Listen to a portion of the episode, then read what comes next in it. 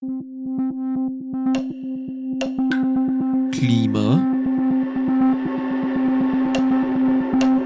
Geschichten Hallo und herzlich willkommen bei den Klimageschichten, den Podcast rund ums Klima. Mein Name ist Magdalena Kubek. Und mein Name ist Arthur Borzi. Wir sind Geowissenschaftler und wir versuchen euch die verschiedenen Aspekte des Klimawandels einfach zu erklären. Also, liebe Maxi, welches Thema hast du uns denn heute mitgebracht? Ich würde heute gerne mit dir über Essen sprechen und wie Essen im Bezug zum Klimawandel steht. Ich finde das besonders deswegen so interessant, weil Essen jetzt nicht nur ein Opfer vom Klimawandel ist, sondern auch Täter. Also es ist nicht nur, dass ähm, unsere Lebensmittelproduktion, unser Essen spürt nicht nur den Klimawandel, wenn es wärmer wird, wenn es ähm, Extremwetterereignisse gibt, sondern ist auch ein wesentlicher Faktor, der dazu beiträgt, dass der Klimawandel schneller voranschreitet. Mhm. Ja, sehr cooles Thema. Danke, dass du das recherchiert hast. Dann ich fange gleich mal an mit der Frage, also welche, was sind denn die großen Probleme, die sich dann im Zusammenhang von Essen und Umwelt ergeben? wie bei fast allem ist es an und für sich der Ressourcenverbrauch. Ich meine, man braucht sich jetzt nichts vormachen, alles, was man irgendwie produziert, was man konsumiert, verbraucht Ressourcen. Aber es ist halt immer eine Frage von, den, von dem Ausmaßen und ähm, wie wichtig das eigentlich ist, dass wir diese Ressourcen für bestimmte Dinge verbrauchen. Äh, die Lebensmittelerzeugung hat im Wesentlichen vier Punkte, die ich ansprechen möchte. Ähm, das erste sind die Treibhausgase. Man hört das immer wieder, dass ähm, vor allem Fleischproduktion extrem viele Treibhausgase verursacht. Man braucht sich nur vorstellen, ähm, Methan von den Kühen, CO2 ist auch ein großes Thema und was immer wieder vergessen wird, ist auch Lachgas. Dann ist natürlich ähm, der Wasserverbrauch ein Thema. Das ist vor allem in Gegenden problematisch, wo ohnehin schon Wasserknappheit besteht und dann kann es passieren, dass Wasser entnommen wird für Lebensmittelproduktion, wo aber die Lebensmittel gar nicht in der Gegend bleiben. Ähm, ein anderer Punkt ist die Flächennutzung, die Bodenverschwendung, der Bodenverbrauch. Ähm, bestimmte Lebensmittel brauchen mehr Platz, brauchen mehr Fläche zum Anbauen als andere Lebensmittel. Ob das jetzt direkt oder indirekt ist, das werden wir nachher besprechen.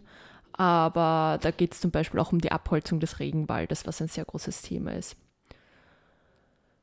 Ähm, und das Letzte, was ich gerne ansprechen würde, ist, dass Lebensmittelproduktion paradoxerweise zu Hunger führen kann. Das ist, wie ich vorher, ähnlich mit dem Wasser. Also es wird vielleicht Wasser in Gegenden entnommen, wo ohnehin schon Wasserknappheit ähm, herrscht.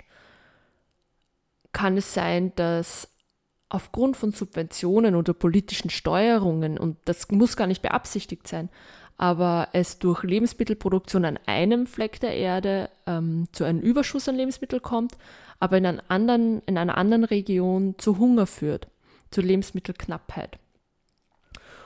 Und nur um das ein bisschen jetzt zu untermauern, habe ich jetzt ein paar Zahlen mitgebracht. Also seit den 60er Jahren wird ungefähr ein Drittel mehr Kalorien pro Kopf erzeugt Allerdings landen heutzutage auch ungefähr ein Drittel aller Lebensmittel im Müll.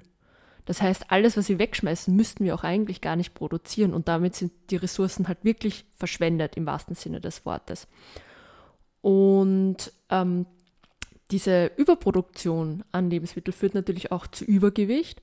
Es sind zwei Milliarden Menschen auf der Welt übergewichtig und auf der anderen Seite gibt es aber auch 800 Millionen Menschen, die unterernährt sind. Aber es ist ja sehr interessant, dass das so, so gegenteilig ist, nicht? Also es werden mehr Kalorien erzeugt, gleichzeitig schmeißt man mehr weg. Es gibt viel mehr äh, übergewichtige Erwachsene und gleichzeitig sind aber auch sehr viele unterernährt. Also es scheint dieses Paradox des Hungers sich auch auf das ganze Thema ein bisschen überzustrecken, würde ich dann fast meinen. Hm?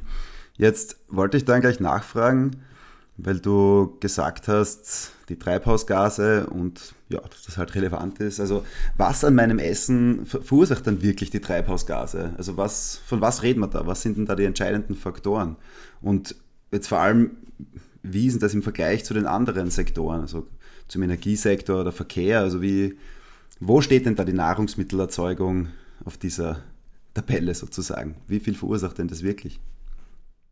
Das wissen viele eigentlich gar nicht, aber die Lebensmittelproduktion beziehungsweise die Landwirtschaft, Essensproduktion, alles, was da dazugehört, verursacht ungefähr ein Viertel, also 23 Prozent sind es, äh, von allen menschengemachten Treibhausgasen weltweit.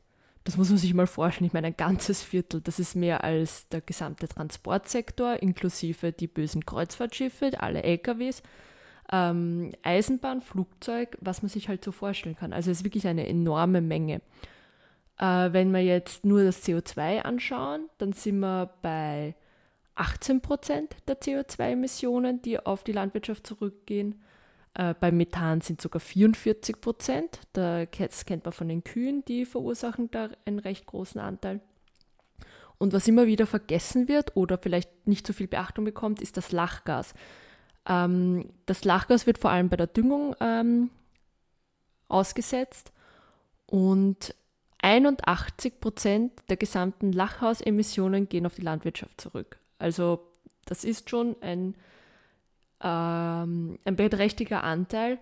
Und weil ja meistens wird von CO2 gesprochen, aber wenn wir uns das anschauen, würde ich es auch wichtig finden zu erwähnen, dass Methan zum Beispiel 20 Mal schädlicher ist als CO2. Da muss ich jetzt dann gleich dazwischen fragen, weil das schon interessant ist. Also müssen wir uns vor der Kuh fürchten? Ist die Kuh ein Klimawandelbegünstiger sozusagen? Einerseits ja, ist die Kuh ein Problem, aber nicht die Kuh selber, sondern es ist vor allem die Haltungsform, die so viel Emissionen ausstößt. Es, da geht es um Ener den Energieaufwand bei der Kühlung und bei der Erhitzung vom Fleisch ähm, die Erstellung von Gebäuden und die Transportkosten von Tierfutter. Und ich habe mal aufgeschrieben, wie viel Ressourcen ein Kilo Rindfleisch ähm, verbraucht. Äh, also pro Kilo Rindfleisch braucht man 6,5 Kilogramm Getreide, 36 Kilogramm Raufutter und 15.000 Liter Wasser. Also da geht's auch, da fließt auch die Produktion des Futters ähm, hinein, plus auch das Trinken. Und wenn man sich anschaut, ähm, wie stark der Fleischkonsum in den letzten 50 Jahren gestiegen ist. Also ich habe da eine Zahl vom Weltagrarbericht. Der schreibt, dass sich die Fleischproduktion in den letzten 50 Jahren von 78 auf 308 Millionen Tonnen ungefähr vervierfacht hat. Wie schaut es da jetzt in, in Österreich aus mit der Fleischproduktion? Sind wir da in unserem schönen Alpenland auch so, wie soll man sagen, schlecht unterwegs mit der Tierhaltung? Also in Österreich ist es so, dass in etwa 300 Prozent mehr produziert wird, als konsumiert werden soll. Ähm, und ungefähr 80 Prozent der gesamten Agrarfläche wird für die Fleischproduktion aufgewendet. Und im ersten Moment denkt man sich, wie, wie soll das gehen? aber man unterschätzt immer, wie viel die Viecher fressen, im wahrsten Sinne des Wortes. Und die essen halt sehr viel Kraftfutter, dieses Raufutter, das eben aus Getreide auch gewonnen wird. Und die Folge daraus ist natürlich, dass auch weniger pflanzliche Lebensmittel für die Menschen produziert werden. Und die müssen dann wieder teuer importiert werden. Dabei gibt es in Österreich eine Überversorgung von Fleisch. Also es werden ungefähr 109 Prozent ähm, von dem Fleisch, das wir selbst konsumieren, erzeugt. Und dann müssen wir aber noch dazu sagen, dass dreimal so viel Fleisch gegessen wird, als eigentlich gesundheitlich empfohlen wird. Und das heißt, eigentlich für eine ausgewogene, gesunde Ernährung, wie es empfohlen wird, könnten wir zwei Drittel ähm, der, der, Fleischproduktion einsparen. Was natürlich daraus führt, dass viel Fläche wieder frei wird, ähm, dass wir für die Pflanzenproduktion, für die Lebens pflanzliche Lebensmittelproduktion verwenden können.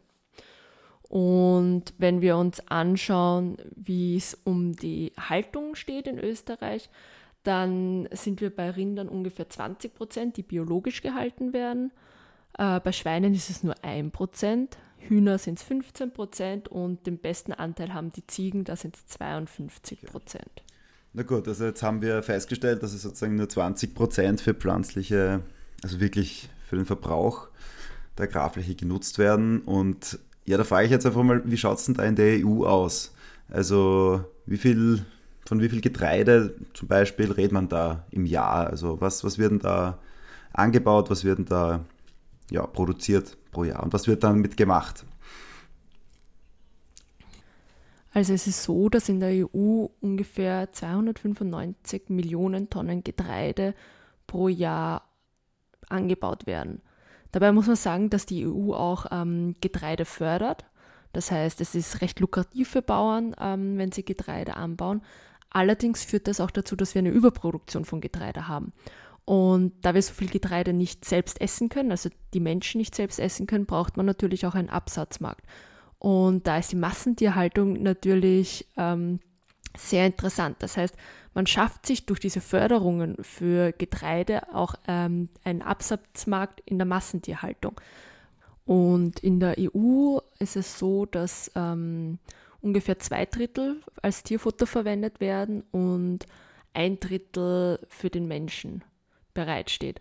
Und einen ganz kleinen Teil macht auch noch äh, der Biosprit aus, das sind ungefähr drei Prozent. Ähm, jetzt ist es aber auch so, dass das Getreide, das in der EU angebaut wird, eigentlich nicht ausreicht für das Tierfutter. Das heißt, es wird zusätzlich ähm, Getreide importiert, überwiegend Soja, man kennt das aus äh, Regenwaldgebieten zum Beispiel. Und das macht nochmal 33 Millionen Tonnen im Jahr aus. Und das ist natürlich kein biologisches Getreide, das ist oft genmanipuliert, also das ist sehr fragwürdig, ob das wirklich notwendig ist, dass wir da zusätzlich noch was importieren. Und für Österreich ähm, beläuft sich die Menge an Sojaimporten ungefähr auf 500.000 bis 600.000 Tonnen pro Jahr. Und weil halt oft das Argument kommt, ja, man isst kein Fleisch, man isst stattdessen Fleischersatzprodukte, die ja oft und überwiegend aus Soja bestehen, also wenn man sich anschaut, woher das Soja kommt, das wir im Supermarkt kaufen können, also das Sojagranulat oder der Tofu und so weiter, dann ist es überwiegend aus EU-Soja, der natürlich nicht genmanipuliert ist und oft auch nachhaltig angebaut. Das heißt, das Soja, das so ein Problem ist für den Regenwald, ist hauptsächlich das, was äh, in Massentierhaltung verwendet wird. Äh, ja, jetzt haben wir ja schon öfter gehört, dass sehr viel Wasser verbraucht wird bei der Lebensmittelherstellung. Und da wollte ich jetzt fragen, weißt du, von welchen Mengen wir da reden? Also wie viel Wasser verbrauchen wir wirklich beim Essen? Ja, es ist so, dass die Lebensmittelherstellung eigentlich immer Wasser verbraucht. Da braucht man sich nichts vormachen. Aber es ist halt doch ein Unterschied von Lebensmittel zu Lebensmittel, wie viel Wasser tatsächlich verbraucht wird. Und ich nehme jetzt wieder mal das Rindfleisch her. Also ein Kilo Rindfleisch verbraucht im Durchschnitt ähm, 10.000 Liter Wasser pro Kilo. Das ist, wenn man es sich nur in Österreich anschaut, ein bisschen weniger. Da sind es nur 6.000 Liter Wasser. Aber es ist immer noch eine enorme Menge. Da braucht man sich wirklich nichts vormachen. Und bei Mais oder bei Gemüse im Allgemeinen ist der Wasserverbrauch ein bisschen geringer. Ähm, also bei Mais zum Beispiel ist es international gesehen, sind das 1200 Liter pro Kilo Mais und in Österreich nur 500 Liter pro Kilo Mais.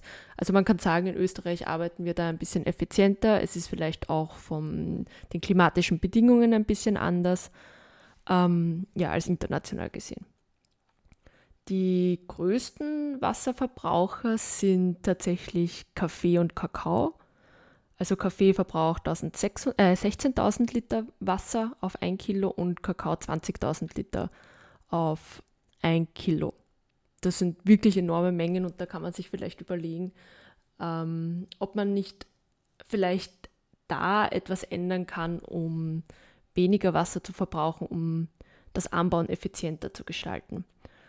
Und ein Lebensmittel möchte ich noch gerne erwähnen, weil es immer wieder in den Nachrichten auftaucht und immer als das böse, böse Lebensmittel dargestellt wird, und zwar die Avocado. Die verbraucht 1200 Liter Wasser pro Kilo, also ungefähr gleich viel wie Mais. Und wenn man es vergleicht mit Fleisch, also Rindfleisch, wie ich es vorher genannt habe, oder Kaffee und Kakao, braucht man sich, glaube ich, bei der Avocado wegen, wegen dem Wasser jetzt keine Sorgen machen. Da gibt es vielleicht andere Aspekte, die fragwürdiger sind. Und Äh, weil ich jetzt gesagt habe, ähm, was wie viel Wasser verbraucht, dann kann man sich halt überlegen, äh, gerade in der Fleischindustrie, ich habe vorher erwähnt, dass pro Kilo Fleisch, Rindfleisch, 40 Kilo Getreide verwendet werden. Ob es da nicht gescheiter ist, ich ähm, verbrauche nicht so viel Getreide, das ja auch Wasser verbraucht im Anbau, um es dann als Fleisch zu konsumieren, oder ob ich nicht gleich lieber das Getreide verwende. Also so spart man sicher das meiste Wasser ein oder könnte man theoretisch das meiste Wasser einsparen, weil wir wissen, es gibt Teile auf der Welt, da ist Trinkwasser recht kostbar, sehr knapp und ähm, da sollte man wirklich sorgsam damit umgehen und das effizient einsetzen.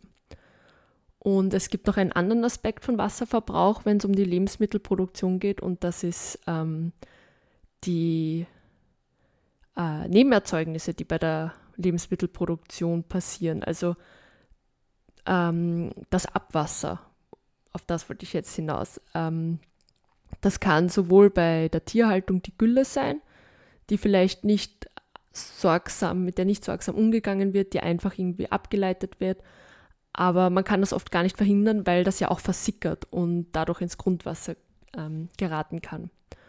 Und ein anderer Aspekt ist bei nicht gerade bei, den, ähm, bei der Massentierhaltung oder bei der Tierhaltung allgemein, sondern bei Getreideanbau oder Gemüseanbau der Kunstdünger, der halt sehr stark ähm, den Boden verunreinigen kann. Und ein Aspekt noch bei der Tierhaltung, den ich auch noch explizit erwähnen möchte, den aber die meisten sicher kennen, äh, sind die Antibiotika-Rückstände aus der Tierhaltung. Und da ist natürlich wieder die Massentierhaltung der treibende Faktor, weil man ja dort wirklich ähm, mit Antibiotika um sich schmeißt, geradezu. Das passiert halt in der biologischen Haltung nicht. Und das wäre wieder ein Argument für die biologische Haltung äh, Haltung und für, die, für den Konsum von biologisch gehaltenen Tieren. Okay. Na gut, also wir haben jetzt eben darüber geredet, wie viel Wasser die Lebensmittelversorgung eigentlich braucht. Jetzt wissen wir, dass der Klimawandel uns eher in eine Richtung bringt, wo wir weniger Wasser haben, wie du es eben auch schon gesagt hast. Also wie wird sich das entwickeln oder welchen Einfluss hat denn der Klimawandel auf unser Essen, also heute, jetzt schon? Ja, einen bedrohlichen Einfluss ähm, wie man sich vorstellen kann. Aber man kann das nicht so verallgemeinern, auch wie, weil du jetzt gesagt hast, das drängt uns eher dazu, dass wir weniger Wasser haben. Der Klimawandel hat sehr unterschiedliche Auswirkungen, wenn man sich einzelne äh, regionale Regionen ansieht. Ähm, es gibt natürlich Gegenden, wo das jetzt schon ein großes Problem ist. Ich habe zum Beispiel in Äthiopien gab es früher immer zwei Regenzeiten. Es gab eine kurze Regenzeit und eine lange Regenzeit.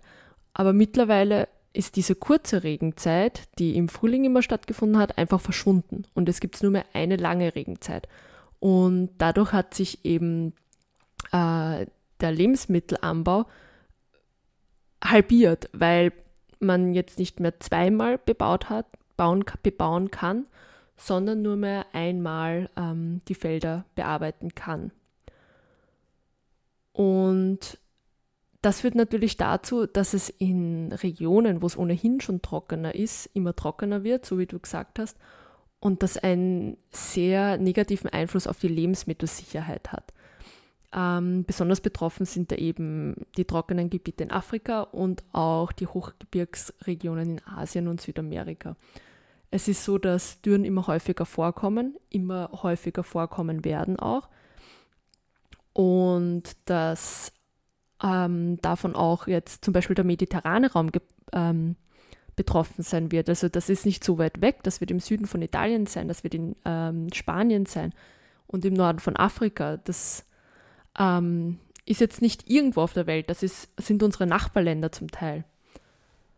Und diese Dürren und diese längeren Trockenperioden führen natürlich auch dazu, dass sich die Wüstenregionen immer weiter ausweiten.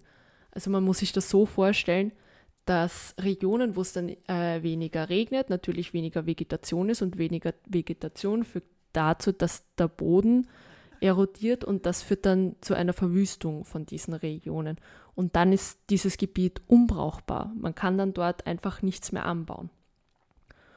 Und ähm, die UNO hat sich das einmal angesehen und hat äh, errechnet, wann dieses Risiko der Lebensmittelversorgung ähm, hoch ist.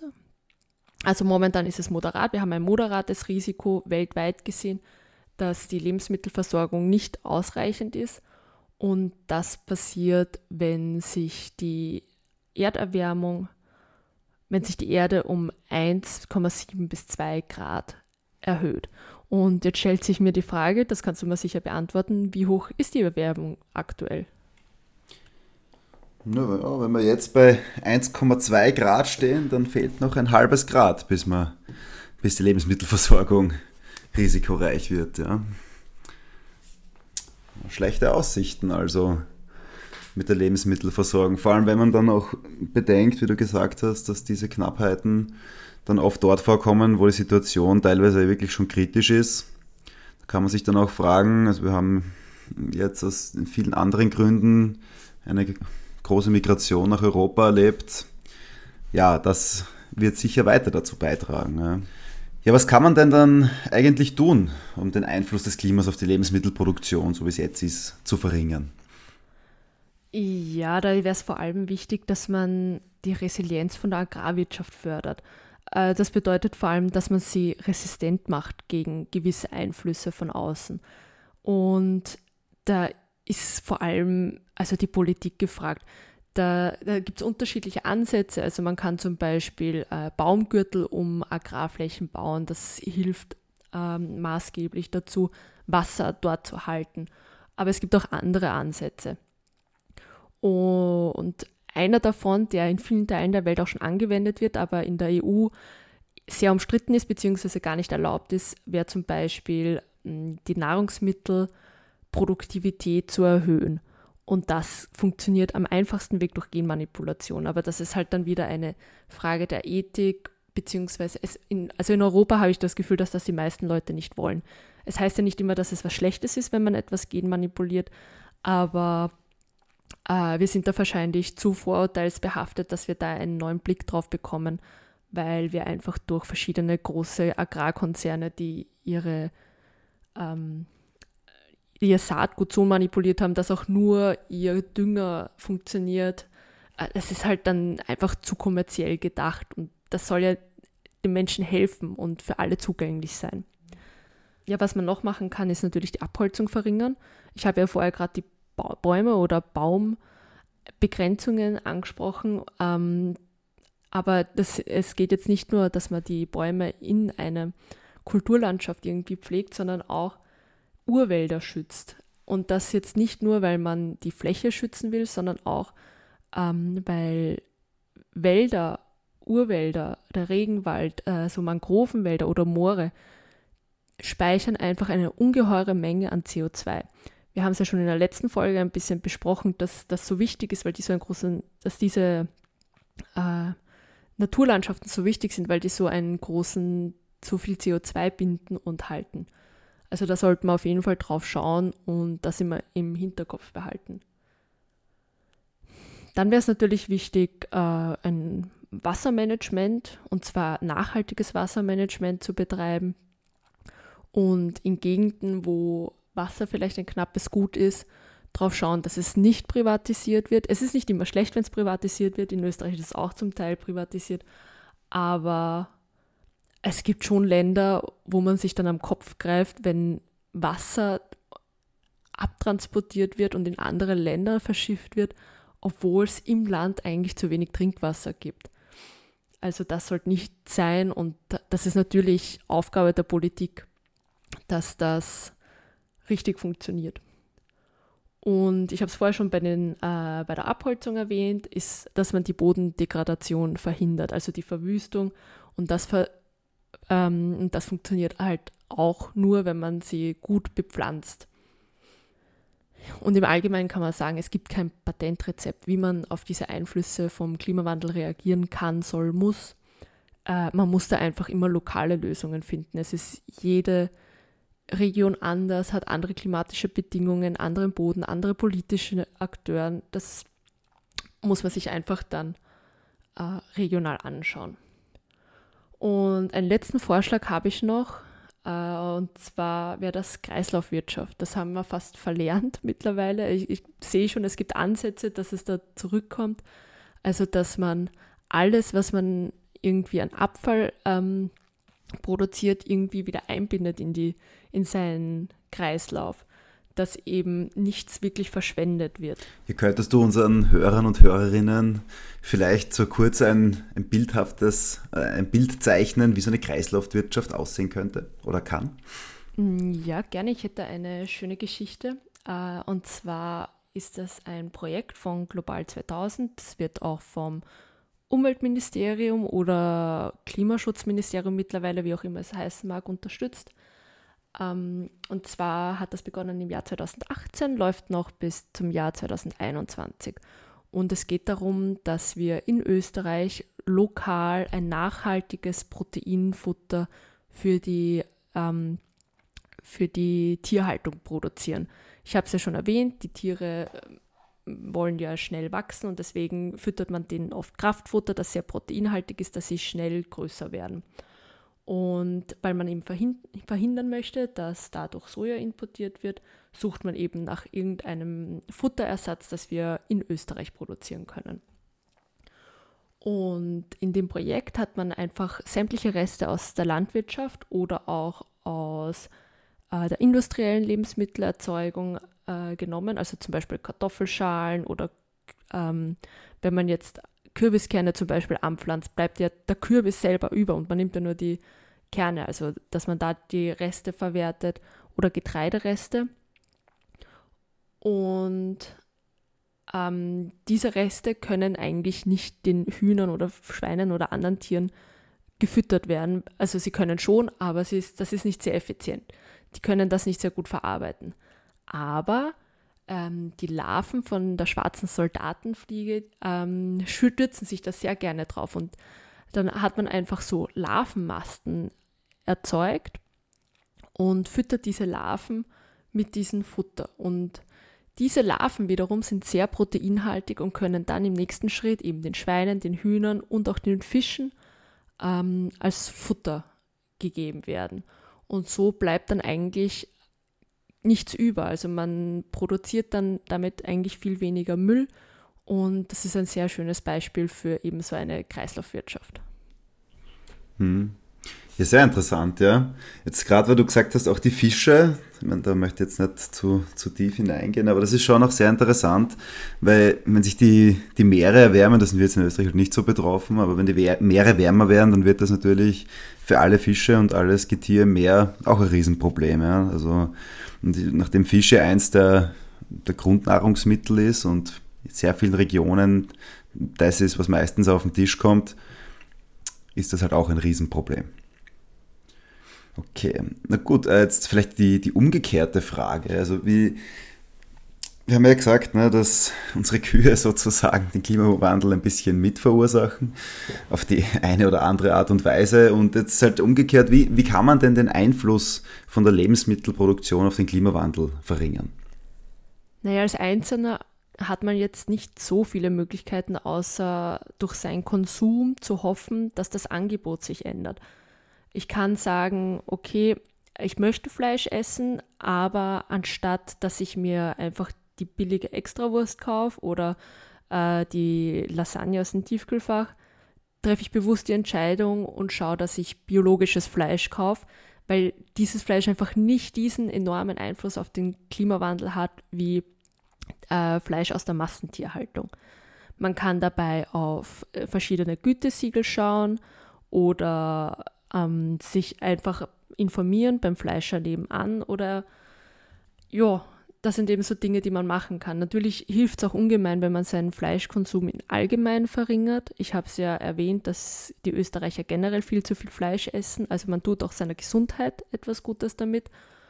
Und dann einfach darauf zu schauen, dass man, wenn möglich, Bio, also auf die Gütesiegel schauen, ähm, regional kaufen und auch saisonal kaufen.